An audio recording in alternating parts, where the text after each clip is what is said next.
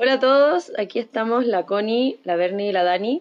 Somos tres ciudadanas de a pie, tres amigas que nos juntamos a conversar generalmente y un día de- decidimos hacer este podcast. Así que este es nuestro primer capítulo como piloto y eh, queremos hablar sobre el uso de la bicicleta. Así que vamos a empezar. Hola. Y saluden hola a todas. todos. Hola, hola, hola. Somos nuevas en todo esto, así que ténganos paciencia, por favor.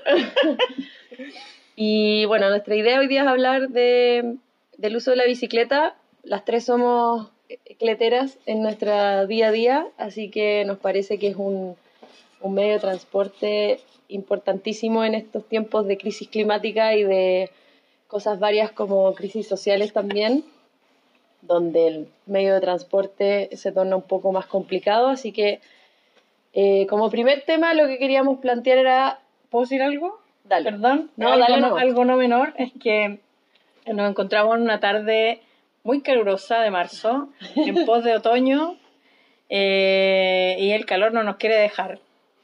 Así que estamos disfrutando una rica sangría preparada por nosotras. Eh, salud, chiquilla. Salud. que suene, que suena. La fruta no vermillo. y, en base a esto, y en base a esto vamos a empezar a, a conversar. Dani, lo que quería. Ah, ya, pues. Y bueno, íbamos a empezar con cómo aprendimos a andar en bicicleta. po. Así que, bueno, la Berni que nos ha hablado y nos ha presentado, que parta y nos cuente cómo aprendió, cómo fue su experiencia, si es que se acuerda, no sabemos. En verdad, Por supuesto que sí. por supuesto que se va a forma traumático, ¿no? Obvio. bueno, hola a todos. Eh, de las de presente, yo creo que soy la que tiene menos experiencia y menos uso de la bicicleta, pero no estamos poniendo el día con eso. Así que lo que vamos, lo que voy a contarles ahora es eh, cómo aprendí a andar yo en bicicleta particularmente. Y fue cuando tenía mm, oh, siete años, no, miento. O- eh, no, estoy como a Vidal, miento. Eh, tenía nueve años, mi hermano menor tenía siete y nos regalaron una bicicleta. A mí me regalaron la típica bicicleta de niña con canastito adelante, sí, perdón. Y la chapi... lo- Morado, morado, la Ah, cosita ya. colgando, siete el manubrio y, y la rejilla atrás. Y a mi hermano le regalaron una mountain bike azul, obvio. La diferencia era clara. Y eh, nos regalaron la bicicleta, nosotros igual la hacíamos mierda en la calle. Mi mamá cuando salía a regar la calle así, regaba la calle y eran los momentos que teníamos para hacer carrera. Entonces nos poníamos el principio de la, de la esquina y por la vereda así, ah, rajado, rajado, rajado. Y la gracia era que nosotros llegábamos, estábamos llegando al final de la otra esquina y frenábamos con el freno delante. Y la gracia era dar vuelta a la bicicleta, que la bicicleta salió volando y nosotros quedamos parados como acrobatas. Por supuesto, mi mamá no Expectativa de realidad. nos rompimos muchas veces la rodilla. Creo, no, mira, afortunadamente mi hermano y yo creo que somos de goma porque nunca nos pusieron un yeso en la vida. Tuvimos suerte, pero mi mamá siempre nos trataba después de eso, pero a veces que no se daba cuenta. Yo creo que en la vida hay que atreverse nomás a hacer de todo. Después te volvís cuero chancho. ¿no? Sí, Sí. Así que Bueno, mi eso experiencia. es el tema de atreverse cuando, cuando uno es ya más adulto, como que tenéis más miedo, porque eres más consciente de que te podía en verdad sacar la chucha y quebrar algo, ¿cachai? Bueno, cuando uno es niño, esas cosas pasan. O sea, no sé, mi sobrino igual le dejan súper restringido. Mi sobrino, mi hermana, como que le tiene mucho miedo. Yo, yo sé que ya se mandó mucha, muchos shows. Pero bueno, esa es mi experiencia. Connie. Yo aprendí a andar en bici como a los seis años. Eh, bueno, en bici sin rueditas chicas, digamos, porque antes de eso andaba con la bici con la ruedita a los lados eh, para mantener el equilibrio. Y ¿También pasaste por primero una y después la otra? claro, sacaban una, ¿verdad? creo, pero no lo recuerdo, pero parece que sí. Eh, y estaba, o sea, yo vivía en un departamento en ese tiempo. Así que eh, me fueron sacando las rueditas, sí, me fueron sacando las rueditas, a veces bajaba, pero la verdad es que practicaba como en el balcón. No, no había mucha opción de bajar, no me acuerdo, no sé por qué, pero practicaba en el balcón y hasta que un día me sacaron las dos rueditas y empecé a eh, practicar en el balcón, pero me caía. Andaba un poco, me caía. Y cada vez podía andar un poco, un pedaleo más. O sea, una vez, dos, la primera vez dos pedaleos, me caía. Dos pedaleos me caía. Después ya alcanzaba a darle cuatro vueltas más. Y me, pero siempre, no me caía, digamos, me. Oye, pero era un balcón grande igual. Era un balcón grande. Como los actuales, ¿ah? Sí, exacto, eso te iba a decir, era un, era un edificio muy antiguo. De hecho, yo vivía en las torres de Bilbao que están al frente del parque intercomunal. Mm. Y son unos, esos departamentos, son, es que era el departamento de mi abuela, que se lo arrendaban mis papás en ese tiempo, eh, era maravilloso. O sea, son maravillosos, son muy grandes, muy grandes. son y tienen la tremenda terraza que de hecho es por todo el departamento. Si tú tienes un departamento en la esquina, tienes Da terraza que da con esquina. Qué bueno. Sí. Bueno, ahí aprendí hasta que un día nos cambiamos de casa y nos fuimos a una casa, a un pasaje. Y en el pasaje, y yo estaba justo en esa etapa de que daba cuatro pedales y me- y, y se me desestabilizaba. Y llegué al pasaje a probar la bici y no me desequilibré en ningún pedaleo. O sea, hice todo el pasaje derecho. O sea, lo único que me faltaba era espacio. Me faltaba espacio y, y le di. Y ahí ya no me he bajado de la bicicleta hasta hoy. Después me vine, me vine en un, o sea, me, me regalaron otra bicicleta que era muy grande y era muy alta y no me podía bajar. Entonces cuando paraba me quedaba, ah, no me puedo bajar. Y me caía de lado. Era muy chistoso. Eso les pasa a ustedes, las bicicletas las han estado construyendo de forma distinta. Antes eran súper pesadas, ahora son súper livianas. Sí. Pero el tema es que eh, siempre construían las bicicletas como para mujer y la bicicleta para hombre. Sí, pues. Sí. ¿Y qué pasaba? Que al final un fierro de más que le ponían, ¿no? Para la de hombre. Y finalmente- Fierro en distintas posiciones. Sí, y era súper machista el argumento por el cual te lo... ¿Tú cachai por qué? po? Para que no te paseas a llevar el, con el fierro. Porque su- supuestamente la, tu- la de mujer de paseo. Como que tú andas así como con la Claro. falda, el vestido y la weá, en bicicleta, obvio. Y el hombre no, pues el hombre es como que la ocupa así como todo terreno. Así, súper... Sí, bueno, después Sí. vamos a hablar un poco de eso, pero eh, es cierto, hay hartas cosas como de, de género que, en Mm. torno a la bicicleta. ¿cachai? Dani, Mira, yo la verdad, yo soy de las que no se acuerda de cómo aprendí a andar en bicicleta. Sí me acuerdo de haber andado con las rueditas. Me imagino que mi papá me tiene que haber como empujado, típico que los papás como que cuando estás empezando a aprender a andar, como que te agarraban el asiento, ¿cachai? Y de repente te soltaba y no te dabas cuenta y estabas andando y cuando te das cuenta te caías. ¿cachai? Y, y me acuerdo que estábamos viviendo en Copiapó en esa época en un pasaje justamente que también era, que además era cerrado, entonces en realidad teníamos como libertad de acción, como que a mis papás les daba lo mismo lo que hiciéramos en el pasaje, total estaba siempre cerrado. Y mm, de hecho, una de mis cicatrices en mis rodillas de niño, porque tengo muchas cicatrices en mis rodillas, es culpa de haber empezado a andar sin rueditas en la bicicleta, eso sí me acuerdo. Y fue justamente en ese pasaje y que, salí a andar y me caí, la primera vez que salí a andar sin rueditas en el fondo, y me caí y me pegué en la rodilla. Y obviamente que hasta ahí nomás llegó el paseo en bicicleta ese día, porque después curación y la cuestión. Pero esas como, esos son como mis recuerdos. Creo que tenía como seis años, igual chica, pues, entonces como difícil de, de acordarse igual. Oye, ¿conocen a alguien que aprendió a andar en bicicleta De adulto, Sí. oye, no hay, nadie que recuerde en este momento. Yo tampoco, ¿tú? Mi abuela. ¿Sí? ¿Y le costó mucho? ¿O No, nada. Mi abuela, bueno, aparte mi abuela es súper es súper ágil. Tiene 85 años, súper ágil. Y ¿Sigue andando en bicicleta? Cuando se puede montar a una, sí, porque me más chiquita. Entonces todas las Ah, bicicletas tiene que ya casi, grande. tiene que ocupar una bicicleta de niño casi. Entonces, eh, pero ella aprendió, bueno, mi abuela completa 85 años, en la época que ella era chica, eh, Chile era muy distinto, o sea, el país era distinto.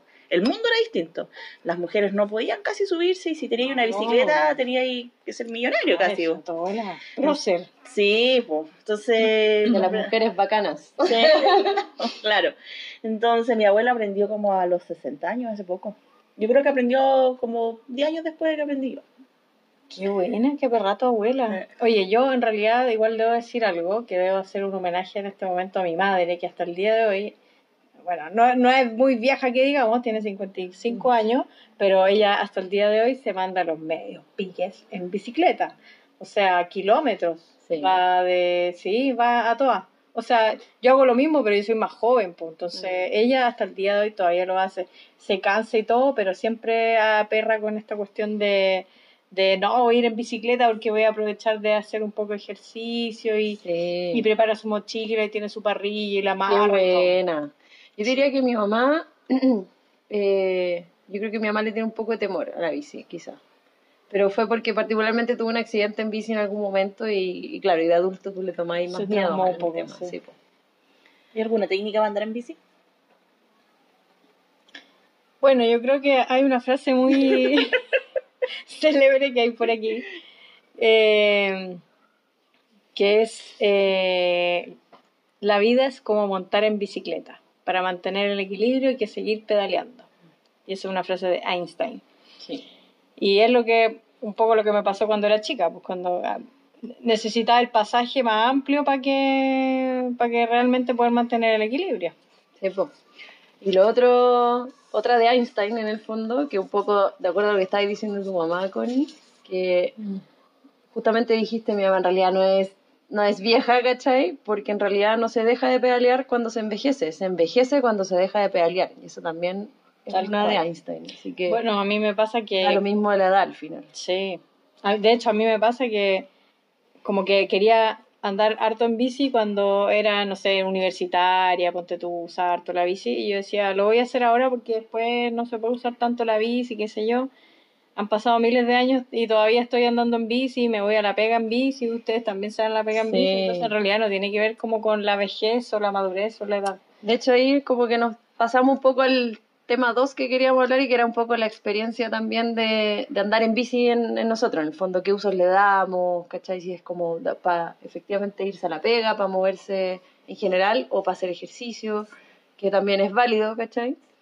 Eh, y un poco, volviendo un poquito atrás, así como de alguien que haya aprendido a andar, andar en bici de adulto en el fondo, yo sí ahora me acordé de un caso, tengo un amigo como de la familia, que es un caballero ya de ochenta y tantos años que vive en Estados Unidos, de hecho, y él me contaba alguna vez que aprendió a andar en bicicleta viejo ya, o sea, viejo en el fondo de 18, no, de 18, 20 años, ya como más adulto, y como que su gran hazaña fue que cruzó a Estados Unidos como en los años 70, No me con Forrest Gump. se mandó un Forest Camp en bicicleta. Oh, qué bacán. y cruzó de un lado a otro en Estados Unidos y eh, de hecho tiene como todo eso súper documentado y se lo muestra a sus nietos, es como su orgullo así heavy. Y hasta el día de hoy él va a su pega en bicicleta todos los días en donde vive en Estados Unidos. Bacán. Y entonces como una bacán, ¿cachai? Y Cuando, Sí, qué buena. Mira, yo les voy a contar un poco eh, de cómo aplico la bici cuando yo estaba en el colegio, hace pocos años, ¿ah? cuando estaba en el colegio. yo tenía que tomar una micro, o sea, me tenía que ir en micro al, al, al colegio y en verdad pasaban las micro amarillas llenas y me tenía que subir por atrás y si es que podía y andaba ahí con jumper y oh, qué mal. Colgando. No, me, me acuerdo esa época de andar colgando en la micro. Ya, pésimo, pésimo. Sistema de transporte, sorry. No, no vamos a Transantiago, pero prefiero Transantiago a las micro amarillas. Así de simple. El tema es que yo entraba un cuarto para las 8 y me salía de mi casa a las 7 y lograba tomar micro a las 7.40. Evidentemente no llegaba un cuarto para las 8, siempre llegaba tarde. El tema es que ahí yo siempre pensaba y decía, "Puta, ¿por qué no voy en bici al, al colegio? ¿Cachai? Claro, bici al colegio, cómo llegaría, ya, haciendo todo el plan, toda la metodología. así, me voy en buzo, llevo mi jumper en el... En el... Es que no es menor la logística Sí, de irse en bici, o sea, como que tú de repente veis personas en la calle que van como con la, con la pinta de oficina y decís, ¿cómo chucha lo hacen? Sí, weón?" yo no puedo, yo tengo que ponerme así como voy a andar en bicicleta primero porque soy súper sucia y me ensucio, paso por, los, por las pozas de agua, me ensucio, eh, subo la bicicleta por la escalera, me, me lleno de grasa. No, soy súper sucia para andar en bici, así que no tengo que andar con ropa repuesta. Pero para el colegio yo me, muchas veces me planteé como la logística. El tema es que en mi colegio no me dejaban entrar con bicicleta. Cacha. ¿En serio? Sí. No, porque es un tema de mentalidad. Porque, porque no me, no me, eh, mi colegio era, eh, era pro en un montón de cosas, un montón de cosas, pero yo no podía llegar en bicicleta allá porque no tenía dónde estacionarla. Te estoy hablando octavo, primero, segundo, tercero. En cuarto medio, yo vi que alguien, Mm. alguien estacionaba una bicicleta en un patio que estaba así como techado. Y yo quería saber quién era ese alguien para saber si podía irme en bicicleta, porque igual era Y hacer lo mismo, Por básicamente. supuesto, por supuesto. Aparte te ahorrabas los 120, 120 de la micro. 120, po. Bueno, hace pocos años fue. Como decía la Bernie. te ahorrabas los, 100 ah, los 120, sí hay maravilla en esa Escolar, época. Obvio, obvio. A precio escolar. Sí. Entonces, claro, eh, era, quería conocerlo. Nunca conocí a la persona que era. Yo no sabía si era un estudiante, un profesor, un auxiliar, nada, no sé. No, no tengo ni la más mínima idea de quién era. El tema es que siempre soñé con que lo veía y yo llegaba en bicicleta.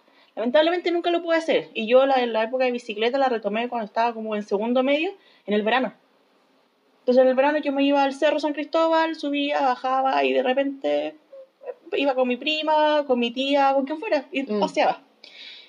Y, y esa fue como la experiencia. Entonces después cuando me entré a la universidad, la universidad me quedaba súper lejos, súper lejos, a la mierda de la vida. Por Sí, lo tanto, en bici no. No podía llegar. Ah, como contexto, las tres estudiamos en la misma universidad. Sí. Y la Vivíamos en el universidad, barrio alto de Santiago. y la universidad me quedaba demasiado lejos, demasiado lejos, demasiado lejos. Entonces bicicleta era imposible. Así que la bici también, pues para el verano, así, eh, ejercicio. Y ya de ahí cuando me cambié a otra universidad, pues estoy en otra universidad, a diferencia de las chicas, eh, ahí sí me en bici, bo. Yo, ahí mi bicicleta, mi candado preparado, pues, yo me compré casco, me compré candado, tenía todo, estaba lista, mi Juan, todo. todo. Excelente. Entonces ahí ahorré caleta. Igual me podía ir caminando porque igual quedaba cerca, pero, Pero era más rápido en bici. pero por Si al final, oye, paréntesis, onda, solo que te interrumpa Bernie, pero por ejemplo, a mí me pasa que hay personas que me dicen, no, es que prefiero ir en bici, aunque sean tres cuadras, porque es más rápido y porque les da, no les gusta caminar, básicamente. Yo voy al supermercado en bici. Mi supermercado me queda 12 cuadras, pero voy en bici. Mm. Ya, ya hablé mucho, sorry. No, está bien.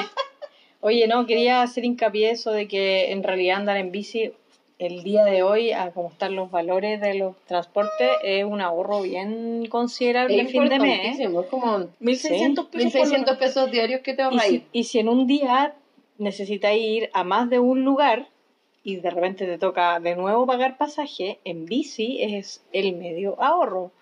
Es el medio ahorro, así que en realidad es súper conveniente. Aparte que en mi caso, aprovechando de contarles, lo uso no solo como transporte, sino también en la vida he hecho harto deporte en bici. A veces hay, hay veces en que me quiero salir, quiero salir a relajarme y mm, o me voy al cerro, al Cerro San Cristóbal, por ejemplo, otras veces subido en San Carlos de Apoquindo. Lo más rico es tirarse después. El regreso, el La regreso, la vuelta es como la recompensa. Sí, sí. También pueden servir como recreación. Yo creo que es una, es una forma bien positiva de hacer una ciudad más amigable en la medida que sepamos eh, respetar, que ya vamos a hablar de eso, sobre cómo, cómo tener una sana convivencia en bicicleta.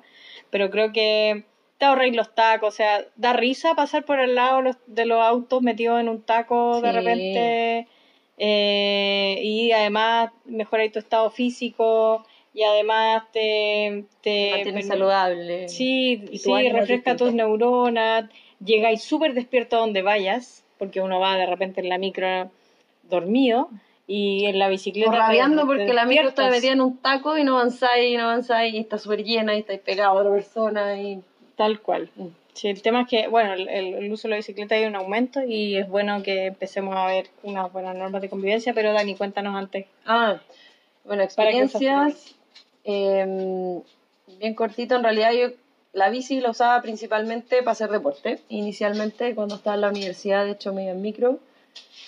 Em, y me compré una bici eh, para reemplazar la de cabra chica en el cuando estaba en la universidad. Pero la usaba principalmente para ir a San Cristóbal, como para hacer deporte, como recreación, claro. Eh, de hecho, en un par, un par de paseos los hicimos a, con un amigo, fuimos al, ay, al Santuario de la Naturaleza. Entonces subimos todo eso, igual choro. Sí. Eh, pero desde ya hace como cinco años que la uso regularmente para moverme, o sea, como para irme a la pega, para ir a otro lado. Si, donde pueda ir en bici, voy en bici. Como hablábamos hace un rato, si me voy al supermercado a comprar, voy en bici, llevo el canasto, no importa, pero es más, más cómodo en el fondo, incluso para traerte las cosas, ¿cachai? La subí al canasto y la bici se lleva el peso, no tú, ¿cachai? Eh, y bueno, principalmente irme a la pega. Y a la pega, como experiencia personal, me demoro la mitad del tiempo de lo que me demoro en micro o en metro de puerta a puerta. Entonces, es harto, como que ya tenéis tu tiempo calculado perfecto y de hecho los- las veces que no me puedo ir en bici es como, ay, tengo que salir más temprano, ¿cachai? Que, Cuéntanos la última vez que te pasó con tu tarjeta VIP. que mi tarjeta VIP, ah, no, ni siquiera era mía, era como la de José, así. Pero, mm, no, pero la última me pasó que, ah, en mi pega hay un bicicletero, pero que estaba mala la puerta de entrada, que es como con un sensor, con una tarjeta. Entonces le ponían un candado y una cadena, ¿cachai? Y me tuve que quedar ese día más en la pega y se me olvidó que pasaba eso. Entonces llegué a buscar mi bici y fue como, oh, está atrapada mi bici, me voy a tener que ir en metro. Entonces ya dos horas después de haber salido de la pega, de tu horario de salida, estáis raja, lo único que querías es agarrar la bici para irte a la casa y te tenéis que ir en metro. Así que me tocó caminar al metro, tomar el metro, toda la cuestión. Pero igual fue, fue un viaje bien cultural. Ahora aprovecha esta cosa. De ciudadano. chistoso, sí, de ciudadano. Suena de pie, de pie. Sí. Bueno, eso es lo otro, que en bici en realidad como que tú vas ahí En tu mundo. en tu mundo igual. Pero mm, A mí me pasa a veces, y yo creo que ustedes también, que como que uno medita andando en bici, ¿no? Como se se pone a pensar en todo lo que, en cualquier cosa, pero se profundiza un tema en la mente sí. andando en bici.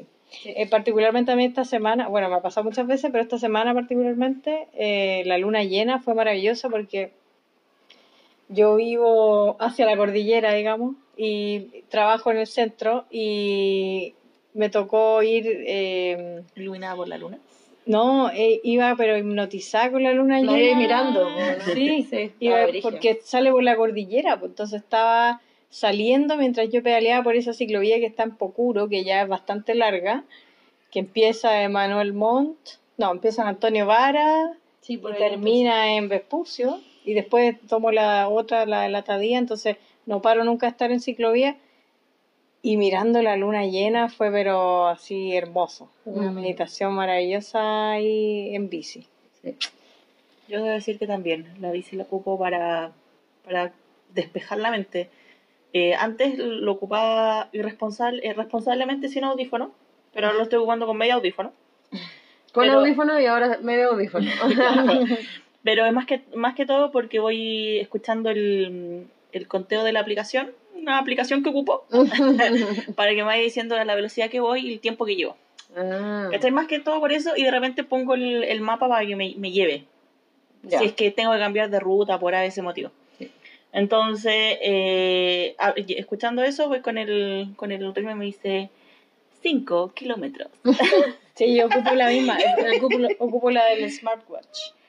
Sí, no, yo ocupo dice. la, la del Runtastic. ¿no? Sí, iguales. Fantástico. Entonces, pero definitivamente uno lo ocupa como para pensar, meditar. En realidad, como que te concentras en otras cosas. Sí. Bueno, y para qué decir, ahora, no sé, pues Connie, en, en beneficios que nos trae la bici en la comunidad, eh, a las personas, beneficios personales. Ah, bueno, sí, por lo que estaba diciendo. Eh, no, es lo que nos... La bici es una forma de construir una ciudad un poco más amigable. Eh, porque no nos, no nos vuelve amigables el estar en un taco, por ejemplo. Da- obviamente que produce frustración, emociones que no son muy cómodas para nosotros. En cambio, en la bici, poder avanzar, poder estar un poco, darte un espacio para pensar, eh, o llegar más atento o Sí. atenta a algún lugar. O no llegar como de mal humor, ¿cachai? Claro. Que, que eso te- sí te lo genera, no sé, andar en micro, andar en metro de repente, Sí, o, de, o andar en auto porque estáis en un taco, estáis frustrado porque no avanzáis, etcétera sí. Como que influye harto en el estado de ánimo que, con Sí, el que po. llegáis a cierto lugar, ¿cachai? Pero ojo que igual hay gente que yo he visto que anda en bici, pero en algún momento el trayecto se peleó con alguien y llega enojado con esa cuestión. Sí, Llega como enojado y como, pasa. "Ah", y, y- y- y va Sí, echando puteadas a todo el mundo y también. es como, ¿qué te pasó? No, es que se me cruzó un peatón y no sé, algo. Es que también es un poco, o sea, trae beneficio a la comunidad en la medida también de que nosotros aprendamos a convivir unos con otros, ¿cachai? O sea, hay toda una ley de convivencia vial y toda la cuestión, pero hay un, como que yo siempre he dicho que la palabra clave de convivencia no la conoce nadie, ¿cachai? Porque en el fondo eh, te peleáis los espacios, ¿cachai? O no respetas como los otros espacios, por ejemplo, y pasan de los tres lados, o sea, pasa desde peatones, eh, Ciclista. ciclistas y automovilistas o, o conductores de que, que como que exigen el respeto o la convivencia de un solo lado, pero no, no ponen nada de, de su parte, ¿cachai? Entonces, por ejemplo, pasa que, sí, lo que hablábamos un rato antes de empezar a, a grabar, que tenía muchos ciclistas súper imprudentes, ¿cachai? Y que en el fondo molestan tanto a peatones como conductores de autos, ¿cachai? Pero también tenéis los conductores imprudentes, tenéis los, los peatones que se cruzan a mitad de calle y de repente aparecen detrás de un auto y tú tenés que frenar en la bici como de, de sorpresa, ¿cachai? Bueno, que no respetan su propio básicamente te echan la culpa a ti, ¿cachai? Entonces, hay un tema como súper cultural en torno a eso y creo que como que en la medida que vayamos como aprendiendo a, a respetar, tener derechos y deberes, es como los beneficios que trae la comunidad, ¿cachai? Ya, mire, para los que quizás ustedes han viajado, han andado en bicicleta en otros países, ¿cómo es en otros países la, la cultura en general del uso de la bicicleta? ¿Cómo el respeto con el peatón, con el cuatro ruedas? ¿Cómo? Bueno, esto se, se da mejor en Europa en realidad. Eh, en Latinoamérica todavía no he identificado, de los países que he visitado, no he identificado todavía como un país donde esté mejor, eh, hay una cultura ciclista. En Colombia se ocupa mucho la bicicleta, pero son igual de salvajes que acá en Chile. E inclusive yo que creería que son más salvajes aún. Porque, digámoslo, o sea, ¿A qué con salvaje? o sea, ¿Ciclista furioso? Eh, Ajá, no, no. el, es que te, va a llegar un momento en que en una esquina encontráis un peatón furioso, un ciclista furioso y un conductor de Ah, auto furioso. ok, y ya, claro. métele entre medio, no sé, un gallo con un carrito. Sea, están todos los, los cuatro están enojados. Sí, pero no le pongamos la, no le pongamos el adjetivo de furioso, porque el tema de los ciclistas furiosos es una, una agrupación que en Ah, el sí. fondo Ah, no sí. va por andar enojado en la calle, sino No, no, no, que no. lo que buscan No. ellos es, es generar, es un tema que nació de hecho en Estados Unidos, si no me equivoco, que se llama masa crítica, que en el fondo mientras más seamos, ¿cachai? En la calle, como que más espacio tienes para andar en bicicleta, Sí. ¿cachai? Hoy día estamos en una ciudad eh, donde no hay infraestructura para andar en bicicleta, ¿cachai? O sea, Bueno, tú te vas a una ciudad europea como Holanda y como desde la ley en el fondo la ciudad está Preparada. preparada para darle em, para darle eh, no privilegio sino que Benef- eh, prioridad al peatón al ciclista y a la, a la locomoción al, al, al vehículo. al transporte público, ¿cachai?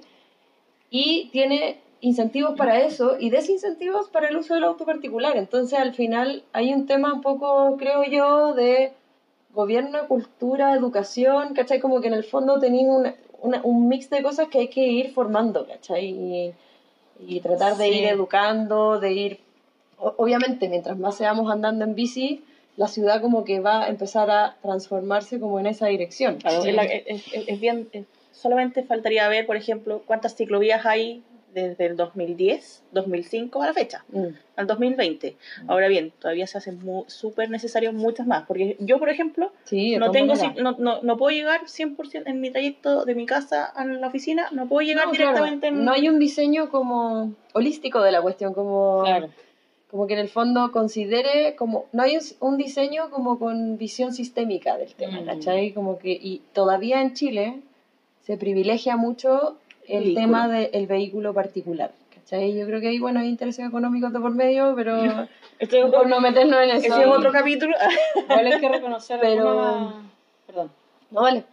Perdón, eh, eh, que hay que reconocer algunas mejoras que han habido, por ejemplo, en la ciclovía de Pocuro, en Mm. que separaron algunos, en algunos tramos, separaron la, el cruce peatonal del cruce ciclista. Eso es Y eso fue un tremendo avance porque, oh, que es incómodo cruzar con la bicicleta entre medio de los peatones. Yo sé que al final todos nos vamos a molestar porque los ciclistas queremos andar más rápido y los Sí, peatones obviamente se sienten intimidados o invadidos su espacio Cierto. con la bicicleta. Entonces, esa, esa es como, men- eso es netamente mentalidad. Netamente mentalidad de pensar que la bicicleta no es lo mismo que un peatón. Y, y visión también de quien lo planifica. Exacto. Y lo otro es que creo que también hacer un poco alusión a la empatía.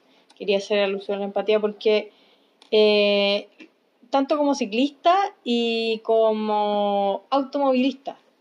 Todos nosotros también somos automovilistas en algún momento. Y peatones también. Y peatonas y ciclistas.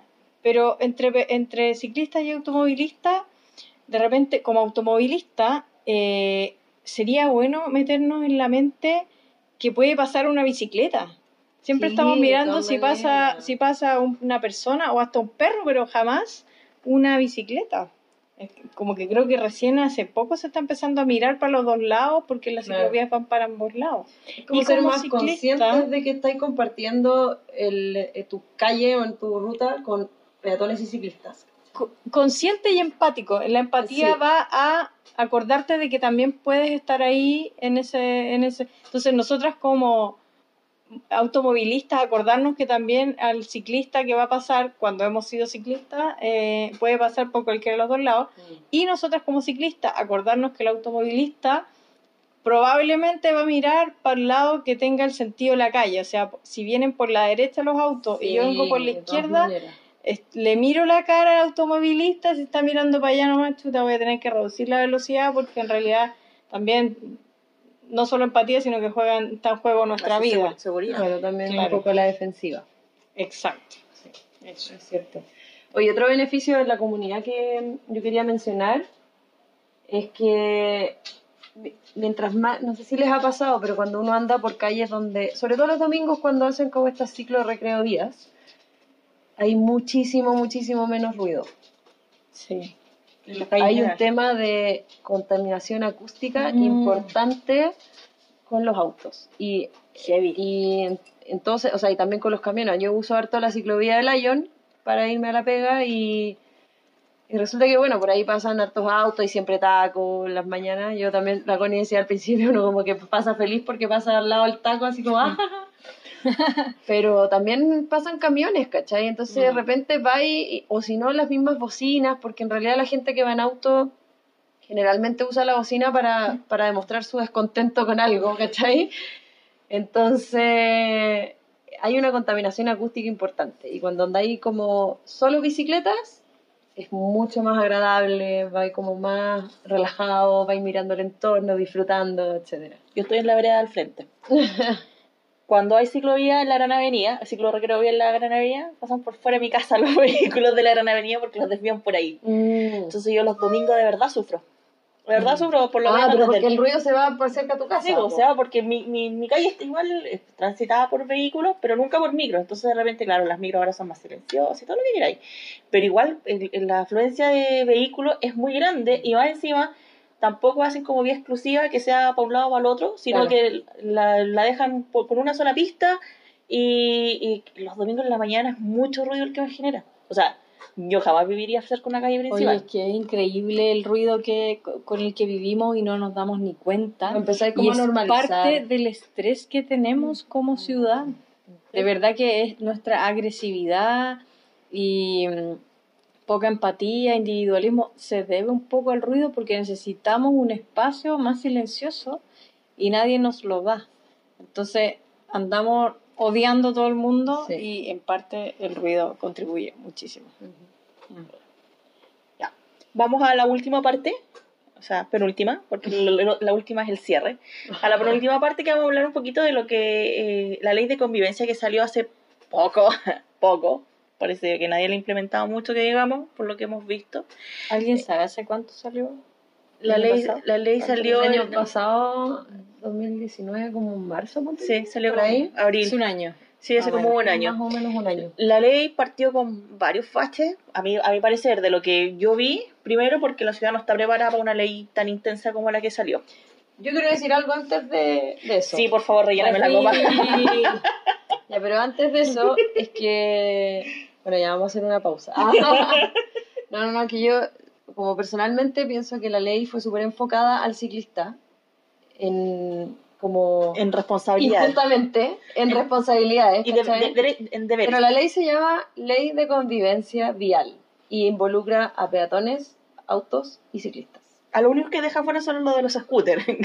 No, los scooters están dentro de los ciclos de las bicicletas. De los- de los- están ah, ahí, están categorizados ahí. Aunque sea motorizado. Aunque sean motorizados, lo que pasa es que son... Hay una definición de ciclos que no la tengo a mano, que la podríamos buscar en el break, pero, eh, pero como que toda la publicidad o, o toda la, eh, todo el medio siempre sí. enfocó todo el tema de la bicicleta porque ese era el problema. Y, y básicamente el problema de todos, ¿cachai? O sea, no- Hazte, hazte cargo del problema general y no del, Exacto. del particular. Entonces, ya, Pero- vamos a hacer un break y volvemos Sí. en breves minutos.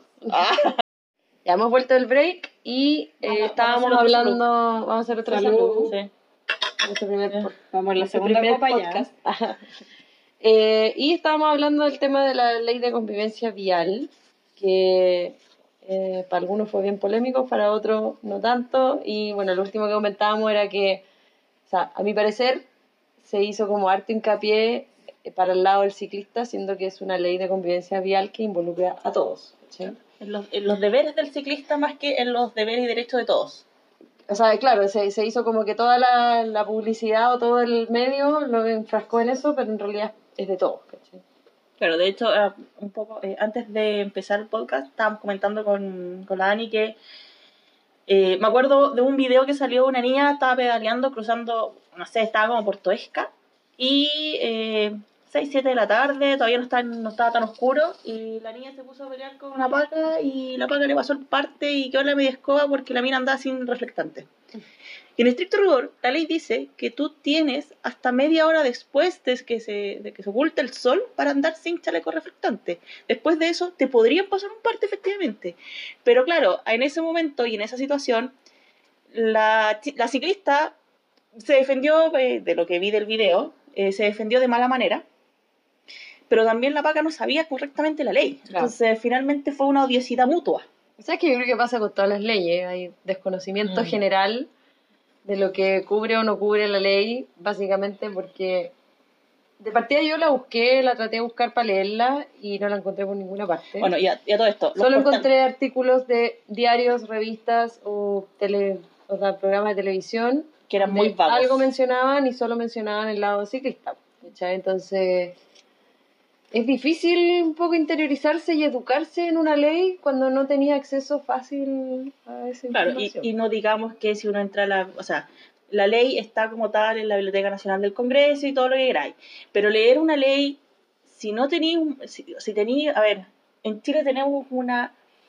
eh, ¿Cómo se llama? Una comprensión lectora tan mala, tan mala, que leer una ley, de verdad, para el 80% de la gente es imposible. Sí, Entonces, necesitáis algo, una, una versión, no sé, así como contra Lorito. O te dice, te responde por Twitter cosas así súper lúdicas que en realidad lo dice la ley, te, te serviría lo mismo. Entonces, por ejemplo, hay mucha, eh, hay una parte, por ejemplo, que dice, yo la revisé. Me costó, debo admitirlo, y la revisé como dos, tres veces la ley. Entonces decía, en una parte, yo no tenía idea que efectivamente la luz, la luz blanca iba adelante y la roja atrás. Yo, pa- para mí eso era normal porque así venían por defecto muchas bicicletas. Pero hay bicicletas que trae una, una la roja adelante y la, la blanca atrás. Y esas bicicletas están mal construidas. Y te las pasan así y la gente anda con esas Pero es que lo que trae la bici como incluido no es una luz, es un reflectante. Y ahí va el otro tema. Hay bicicletas que ahora no traen, la- porque eh, mi bicicleta es un poco vieja, ¿no? digámoslo, un poco bastante vieja.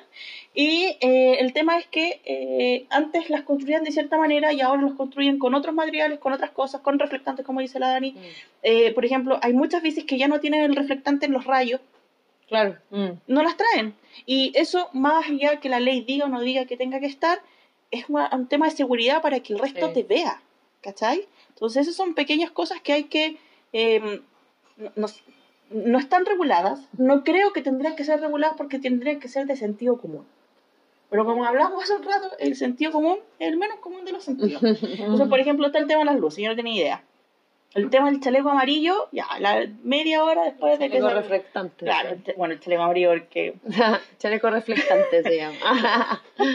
Bueno, el, el otro es el casco, ya, el casco que lo ocupa me parece súper bien. Yo he conocido un montón de casos en que gente se la han botado la bicicleta, se ha caído de la bicicleta, ha girado mal en la bicicleta y en realidad el casco le ha salvado la vida. Mm.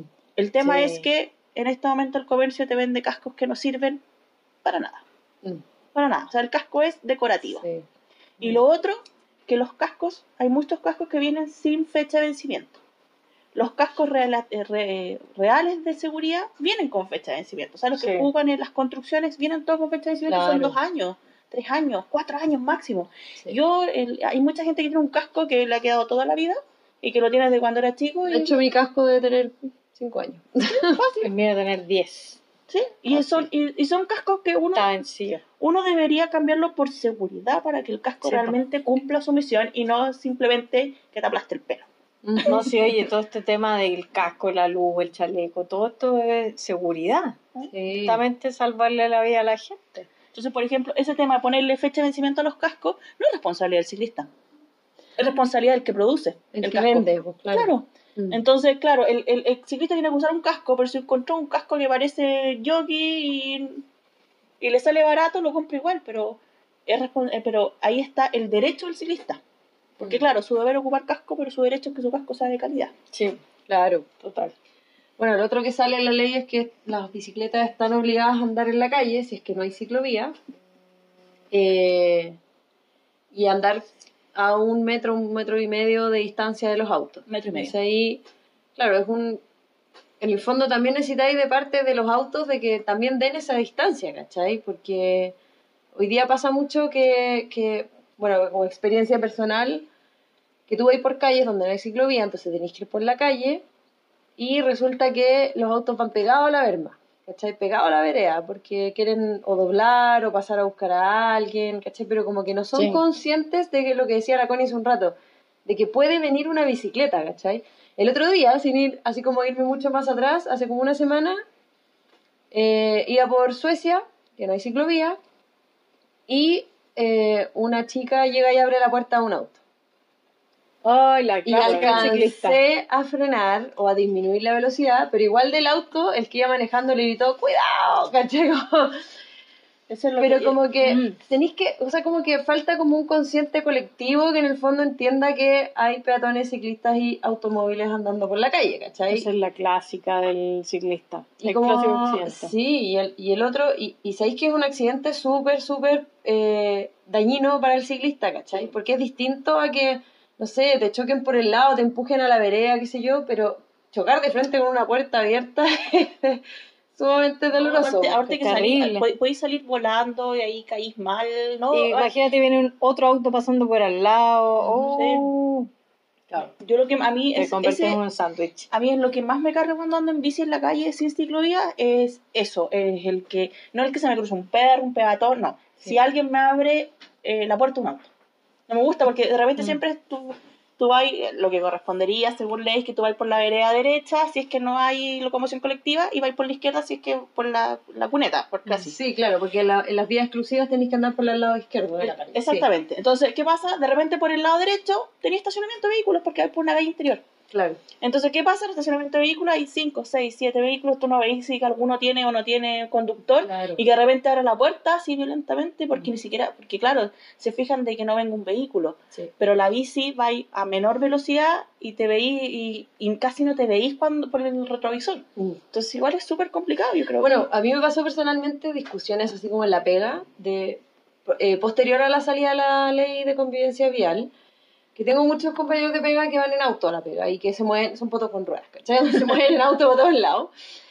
Y que en el fondo para ellos es una molestia que el ciclista tenga que estar obligado a andar por la calle porque son más lentos. Pero tú después así analizáis bien la cuestión y la pensáis, decís, ¿y qué, qué más lento? Si en Santiago no podía andar a más de 50 kilómetros por hora, menos en una hora pic, porque andáis a menos, andáis a 10 kilómetros por hora, porque estáis metido en un taco. Entonces, ¿me podías explicar por qué te molesta una bicicleta? ¿Cachai? Como que, eh, como que se dio harto, harta conversación cuando recién salió la ley. Eh, también a mí me pasa que, en mi opinión personal, como que siento que es una ley que desincentiva el uso de la bicicleta sí. particularmente porque tuve muchos casos de amigos o familiares que en el fondo decían, no, ahora me da miedo salir en bici porque tengo, tengo que andar por la calle y me da miedo andar por la calle. Y al final, bueno, la Connie al principio dijo, tenéis que atreverte, ¿cachai? Igual hay que atreverse y hay que hacerse el espacio. Eh, Obviamente que con cuidado, pero, pero, pero en el fondo tenemos que empezar a, con, el mismo, con la misma acción de andar por la calle, educar al resto, ¿cachai? Como que podéis ser parte de esa concientización, creo yo. Sí. ¿Cachai? Bueno, sumándome un poco a tus palabras eh, y volviendo al tema de, la, de las puertas de los autos cuando los abren, eh, algo, una práctica muy buena es ir, insisto, en ir mirando la cara del conductor. Mm. Y cuando voy pasando por el lado de autos estacionados o parados, siempre voy cachando si es que acaso alguien puede abrir la puerta o no. Ahora, no se puede predecir eso, pero si hay una persona adentro, le pongo cuidado. Ya. Le pongo cuidado. Eso como recomendación tuya. Claro, una recomendación que Mm. poner cuidado si hay una persona dentro de un auto si vas a pasar por al lado de, de eso. Bueno, yo tengo que dar una recomendación súper mala, pero que en realidad yo la encuentro más, más eh, ¿cómo se llama? Eh, más segura que lo que me dice la ley. Que la precaución es que en la, de repente cuando te, te topáis, no es en vías exclusivas de micro, pero sí donde pasa la locomoción colectiva, me voy por el lado de las micros. Porque los micreros son más precavidos que los automovilistas. En general. ¿Cachai? Sí. Entonces, ¿qué pasa? Hay Que- de todo en la viña del Señor, yo- pero en general sí. Yo, mira, mi, trayecto es de Santiago Centro a San Miguel. Entonces me voy por San Ignacio, ¿cachai? Y San Ignacio es una calle donde hasta 10 de julio, no, miento, hasta Avenida Mata andan micros. Pero son dos micros, no son dos recorridos, no es nada, ¿cachai? Entonces, claro, me sale mucho más fácil y el micrero es mucho más eh, cuidadoso y precavido cuando andamos, las, cuando pasamos las bicis, que el, que el, que el gallo que va rajado eh, buscando la, la vía exclusiva, ¿cachai? Porque San Ignacio baja todo. Mm. ¿cachai? Eh, va, o sea, todo hacia el sur y va rajado, entonces el, el micrero va, es, va- es más precavido, entonces en ese sentido yo me siento más, el micrero me protege más que un automóvil. Que un automóvil. Sí. O sea, bueno, y un poco saliéndonos de la legislación propiamente tal, como si nos vamos como al comportamiento, igual es heavy lo que hablábamos hace un tiempo, nos juntamos, ¿se acuerdan? Y hablamos de que hay como distintos comportamientos dependen de- dependiendo del barrio donde andas. Sí. Y es heavy, porque en verdad hay barrios donde la gente se cree dueña de la calle, de todos lados, da lo mismo si eres ciclista, peatón o automovilista. Eh, y hay otros lados donde andar en bicicleta es súper amigable, porque están más acostumbrados, porque hay otra como cultura como de barrio, ¿cachai? No sé.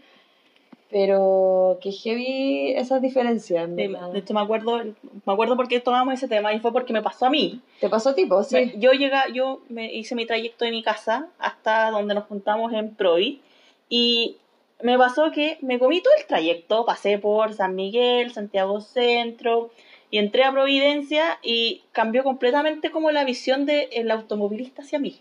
Claro. Entonces, ¿qué pasaba? Eh, yo ando en San Miguel no tiene casi ciclovía, o sea, tiene una ciclovía que parte en Franklin, Arturo Prat y llega hasta Tarapacá, o sea, la ciclovía a mí no me sirve, yo estoy muy, un poco más abajo, entonces no tengo ciclovía, tengo que andar por la calle y tengo que convivir con el vehículo.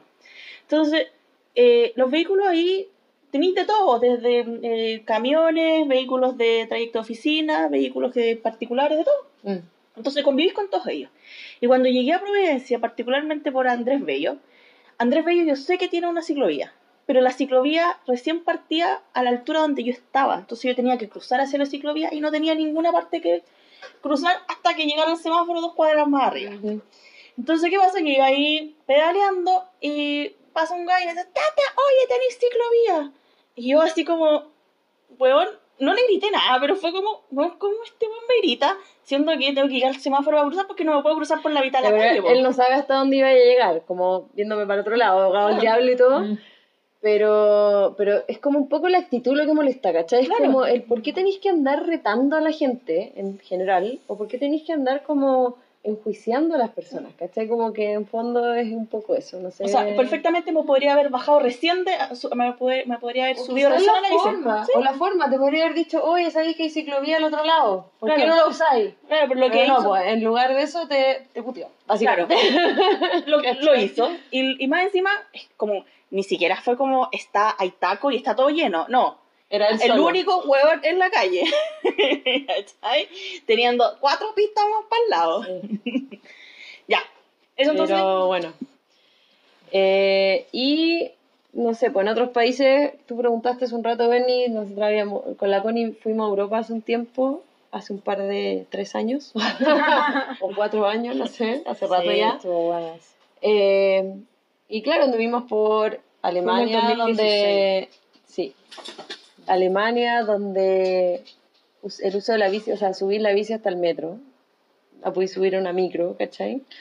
Perdón. Holanda. Esa weá me, me, me, me emputece porque veía un weón subiéndose a una, a la, a una bici, con bicicleta a la micro y todo el mundo lo putea. Y es como, bueno, bueno, se puede cansar. No, es que lo que pasa es que yo creo que tiene más que ver con un tema de que la infraestructura está armada para que tú te puedas mover en bicicleta y te puedas mover sustentablemente con ciertos como con, con, infraestructura en general, ¿cachai? O sea, la otra vez yo escuchaba un podcast de eh, movilidad sustentable, ¿cachai? En los países donde hay movilidad sustentable, la prioridad la tienen peatones, la tiene el transporte público y la tienen las bicicletas, ¿cachai? O sea, por ejemplo, si tú en una esquina te encontráis con vaya a doblar, ¿cachai? Eh, la prioridad la tiene, en el caso de los autos, el sistema de transporte público. Ya. Y el último en la lista es el auto, ¿cachai? Aquí es al revés, ¿cachai? Como que el auto tiene todas las prioridades en, en la calle, ¿cachai? O, o se toma todas las prioridades. No, todas las prioridades, no sé.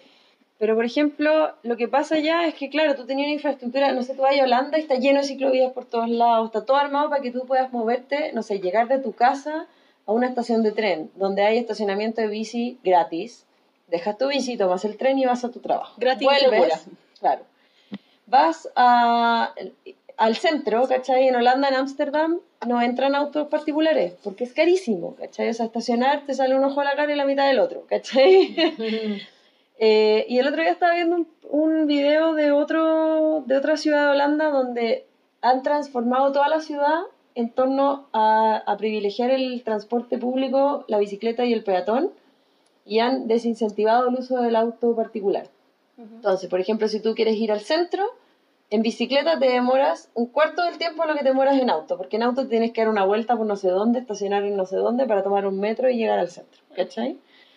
Entonces, claro, acá, acá el, el tema es que de partida tenemos un sistema de transporte público que no es bueno, ¿cachai? No, como que no hay como conectividad bien pensada, como sistémicamente. Es O sea, mi opinión, ¿ah? No... Sí, yo, yo ahí, con respecto al transporte público, te puedo decir que hay lugares que tienen buena conexión, hay otros que tienen mala conexión, y por otro hay lugares que tienen buena frecuencia y otros que tienen mala frecuencia. Claro. Eso es un poco Yo de la casa de mi mamá, yo podía llegar a cualquier lado en micro, me encantaba, yo no ocupaba el metro. Fascinada. Yo, y, de, y, Transan- y Transantiago incluido. De donde estoy ahora, también tomo una micro para irme a la pega, así cuando me voy. Claro. No tomo metro, porque más encima el metro me queda más lejos que el parar la micro. Claro. Pero el tema, gente aquí en San Bernardo, ni cagando, pues se demora tres horas en llegar, o de repente Sí, sí, y hay gente, no sé, de comunas más lejanas al, al centro de Santiago, o que tienen que cruzar todo Santiago, ahí Sí. es malo el transporte. Sí. Ya, disculpa. Entonces eso, pues como que yo creo que, no sé, faltan más estacionamientos de bicicleta como el de Plaza Gaña, por ejemplo, que es buenísimo, es gratis. Sí. En, la otra vez me comentaban, yo no he ido, pero en, en el Mall Plaza Gaña hay un estacionamiento que tú Sí. vas y decís, te registras ahí con tu ruta y todo gratis. Cada vez que vas a dejar tu bici, eh, das Das tu tu número, no, das tu número como que te dieron, como Un ID. un ID que te dieron y estacionas tu bici. Lo malo que tiene eso es que tiene horarios como de mall, entonces en el fondo no te sirve para dejarla antes de irte a la pega o volver muy tarde, ¿cachai? Como que... Mm.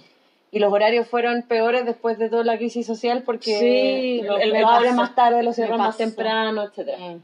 Y el otro que me comentaron, que yo no lo conozco, pero sí me, me hici- me hicieron muy buenos comentarios, es que hay uno en la Florida. Que la Florida también es como un punto de, de, De- alto flujo, ¿cachai? Sí. Entonces, como que faltan más de esos lugares, ¿cachai? Donde tú puedas llegar desde un punto a otro, no sé, en bicicleta, tomar el metro, irte a la pega, volver, sacar tu bici y volver a la casa. Yo, yo, voy, a, yo voy a rescatar dos, dos bicicleteros, por decirlo de alguna manera. Que los dos tienen guardias particulares para el bicicletero. Y son el líder de Gran Avenida, que en el subterráneo tú entras como si fuera un vehículo. La entrada igual es súper penca, hay que decirlo, es súper Sí. peligrosa. Pero peligrosa en términos de que el, el- el auto pasa al lado tuyo, ¿cachai? Ujú. Pero tú entras el bicicletero, que es una reja, Ujú. ¿cachai? Es una, jaula. Entonces tú entras, pones tu bici, te piden el root, te piden el carnet, todos los datos, ¿cachai? Tú dejas tu bici. Y hay un guardia ahí todo el día y toda la jornada laboral. Y tienen un guardia, o sea, bueno, tienen dos guardias Sí. porque tienen dos jornadas, pero hay alguien vigilando dentro de la jaula que tu bicicleta ni más se la lleve. Y cuando tú sacas tu bici, cuando tú quieres entrar a sacar tu bici, te pide el root de nuevo, y, ¿cachai? Doble seguridad, de entrada y salida. Y en el jumbo del llano también. Pero bueno, esa está afuera, en, como en la entrada, ¿cachai? Eh, pero también tiene un guardia.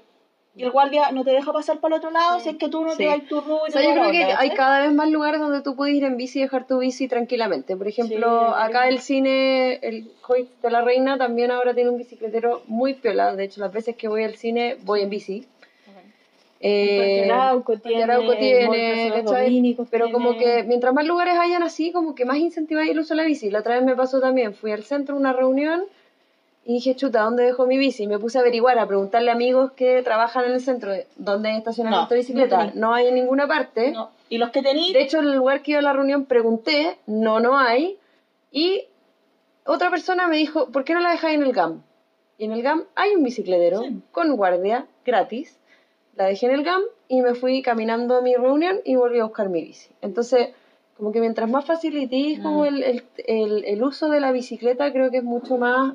eh, hay más incentivos para que la gente deje el auto, ¿cachai? Y la ciudad sea más amigable, lo que decía la Connie, o sea, al final el uso de la bicicleta hace que una ciudad sea mucho más amigable, ¿cachai? Exactamente, de hecho en el centro, y eso es una petición para, eh, para todas las oficinas del centro, hay muchos pocos, hay muy pocos lugares donde estacionar. Yo no tengo donde estacionar, yo, si, si yo no fuera, yo tengo que de repente ir a otra oficina, voy a mi oficina principal, dejo la bici, Deja la bici a la otra oficina, sí, po. que eso sin sentido porque igual me gustaría mejor llegar que directo a la otra. para alguien que no está tan acostumbrado, nosotras como que ya, como que es- eso es parte de, ¿cachai? O sea, si tenéis que ir a dejar la bici a un lado para irte a otro, te da lo mismo porque prefieres ir en bici, ¿cachai? Por supuesto. Mm. Pero es una barrera de entrada súper grande para alguien que está empezando a pensar en irse en bici para todos lados, ¿cachai? Entonces, como, pucha, mientras más lo facilitemos, mejor. Sí, me recordaron un, o sea, sumando a sus palabras, necesitamos más espacio. Espacio para ciclistas, hay espacio para peatones, hay espacio para au- automovilistas, necesitamos espacio los ciclistas. Y todos podemos ser ciclistas o las tres cosas. Sí. Eh, me recordaron de una reportaje estos que dan de donde hay chilenos en otro país. ¿cómo se ah, eso es muy bueno, un chileno en bla bla. Algo así, Ese- claro. Bueno, ya no me acuerdo qué país era, pero seguro era como Holanda o por ahí cerca. Dinamarca donde, también es donde como- había eh, vagones en los tram, en los tranvías, habían vagones para Para ciclistas. Sí. Que genera- Yo me acuerdo en Alemania cuando encantó. fuimos, que como de los extremos del metro, Sí, los vagones de los extremos eran para entrar con bicicleta. Claro, y esas son cosas que no pensamos todavía, o sea, es netamente mentalidad eh, el tener más espacio, como Sí, pensar voluntad. que existe, sí, Es voluntad, porque por ejemplo, ahora en Providencia yo sé que crearon como dos, tres ciclovías más. Sí, hay Sí, una para Yáñez bien Sí. buena. Y que y- Sí. y, son la raja. Y se viene otra las condes. lo- lo- lo- los conductores han alegado caleta, ¿cachai? Pero hay un montón de conductores que se bajaron del auto y se subieron a la bicicleta porque les sale mejor. Ojalá, ojalá Sí. mis alcaldes pudieran hacer eso. Sí, que yo creo que también hay un tema de conexión, ¿ah? porque cada municipalidad se hace cargo de sus ciclovías, ¿cachai? Pero Claro. al final tenía un montón de ciclovías cortadas cuando Que se no acaba terminan la, la comuna. la comuna, y que no ¿cachai? terminan en nada, y como que termináis y como que quedáis así como, ¿para dónde voy? Claro. Me subo a la Entonces, vereda. Como que falta un poco ahí de, de trabajo en equipo, por así decirlo, para, para generar la infraestructura como bien, ¿cachai? Claro, o sea, ojalá, por ejemplo, el intendente pudiera coordinarlos, ponte tú. Ahora que los van a, hay que escogerlos, hay que votar Mm. por los intendentes, Sí. quizás con un intendente que los pudiera coordinar, porque claro, da, da lata que de repente estoy eh, diciendo, ah, bacán, voy por la ciclovía, de repente fácil te corta y cagaste, pues, Sí, pues. ¿cachai? ¿Qué tenéis que hacer? Ah, pues no tenía oportunidad. Tirarte a la calle. po. Tirarte a la calle o la la vereda. Y, y si es que vais en el mismo, en el mismo sentido, pues. Sí, po. Porque si vais en sentido contrario en la ciclovía, en la doble vía, cambiar de calle. tenéis que No, de es que es necesario tener ciclovía porque uno cuando anda en la calle y a veces anda por calles donde pasan micro, igual corre en riesgo tu vida. O sea, Sí, como que yo en calles con micro ando por la vereda, se van a enojar los, los peatones, pero ando por la vereda porque la verdad es que puedo morir porque a veces una micro, con- fuera de que son más cuidadosos que los automovilistas, a veces igual estamos como, es, es una tremenda máquina que te puede botar y podéis perder la vida si tu casco no Sí. es bueno, si andas sin casco, etcétera. Entonces, la verdad es que amigos eh, peatones y amigos automovilistas, no queremos molestar, pero de verdad que nuestra vida también está en peligro si no nos baja- si no nos Sí. subimos a la O sea, vereda. igual cuando uno se sube a la vereda, cuando uno se sube a la vereda hay que ir con respeto, pero con respeto. porque, porque resulta que también he visto hartos ciclistas arriba de la vereda que a lo mejor andan por las razones que tú decís, Connie, pero, pero tocándole la campanita al peatón para que se corra, ¿cachai? Gritando. Y sorry, pero la vereda es del peatón, ¿cachai? O sea, Sí. como que seamos conscientes también Claro. en dónde estamos. po. Sepamos, claro, se- sepamos quién, quién es prioritario en el lugar que vamos a ocupar como ciclista. Exacto, Mm. sí. Eso. Ya, chicas. Ya, Me gustó. cerremos. Sí. ya, vamos a hacer el cierre. eh, vamos a ver si nos funciona esto para todos los capítulos. Eh, vamos a terminar con una frase que tiene que ver con el tema que tratamos hoy día. Cada una va a tirar su favorita. Eh, voy a partir yo porque soy la primera en la lista. Hay que decir que Bernie se dedicó a buscar frases sobre ciclismo, Sobre ¿ah? ciclismo, así claro. que hemos escogido las tres más favoritas de nosotras y Bernie tiene la suya. Ya, yo voy a partir la mía, que es de Sir Arthur Conan Doyle, que dice, cuando el día se vuelva oscuro, cuando el trabajo parezca monótono, cuando resulte difícil conservar la esperanza, simplemente sube a una bicicleta y date un paseo por la carretera, sin pensar en nada más. Esa es la meditación máxima de, de bici. ¿Dani? Yo, eh, yo elegí una de Jeremy Corbyn, que por lo que estuve averiguando es un senador gringo. no sé en realidad si es el mismo Jeremy Corbyn. Pero dice, montar en bicicleta es la cima del esfuerzo humano. Un efecto ambiental casi neutral junto con la capacidad de viajar grandes distancias sin molestar a nadie. La bicicleta es el matrimonio perfecto de tecnología y energía humana. Buenísima, buenísima. Y ahora la Connie. Genial. Yo tengo una frase de Brock Ye- Yates que no logramos identificar quién era. Pero gracias, Brock Jay. Pero a Connie le gustó mucho la frase. Sí, te mandaste tremenda frase, Brock Yates. La Aquí va, la bicicleta es un ex juguete infantil que ahora se ha elevado al estatus de ícono, porque puede mover al ser humano de un lugar a otro sin dañar al medio ambiente. Muy buena. Buenísima, buenísima. Sobre todo en esta época. O sea, ahí como Cero, cero huella de carbono. cero huella de carbono, sobre todo si no es una bicicleta eléctrica. O de motor mosquito, que de repente todavía hay. Sí. Y además, bueno, una de las cosas que hablábamos antes, que te ayuda a la salud, mejor ánimo, cero emisión, Amigable Y- con la ciudad, amigable con cero, cero gasto en transporte o benzina o lo que la- sea. la. Ahorro Sí. total. Sí. Nuestra, yo creo que Bueno. nu- nuestra, nuestro llamado común es que usen la bicicleta con responsabilidad. Atrévanse, atrévanse. Atrévanse con responsabilidad, precaución. eh, empatía, por favor. entender que estamos en un mundo de, de que no todo el mundo es empático con el de al lado y lamentablemente el ciclista es el que como el jamón del sándwich a veces. Eh, pero bueno, una- un, un mal día no te puede arruinar una vida de ciclista, no. No, Así de simple. Bueno, gracias a todos por habernos escuchado, a Nos todos y todas. un poco más de lo que pensamos, pero es nuestro primer podcast. intento. Oye, se vienen más temas eh, de ciudadanos, de ciudadanas, de cosas que nos pasan eh, en el día a día a todos nosotros, nosotres, nosotras, para que nos sigan, pues, síganos, vam- vamos a tener temas muy del ciudadano común. Redes sociales, de ahí se los vamos. Ciudadanas de pie por acá. Sí. Arroba Instagram. Eso. Eso. ya. Se nos cuidan. Gracias. Chao.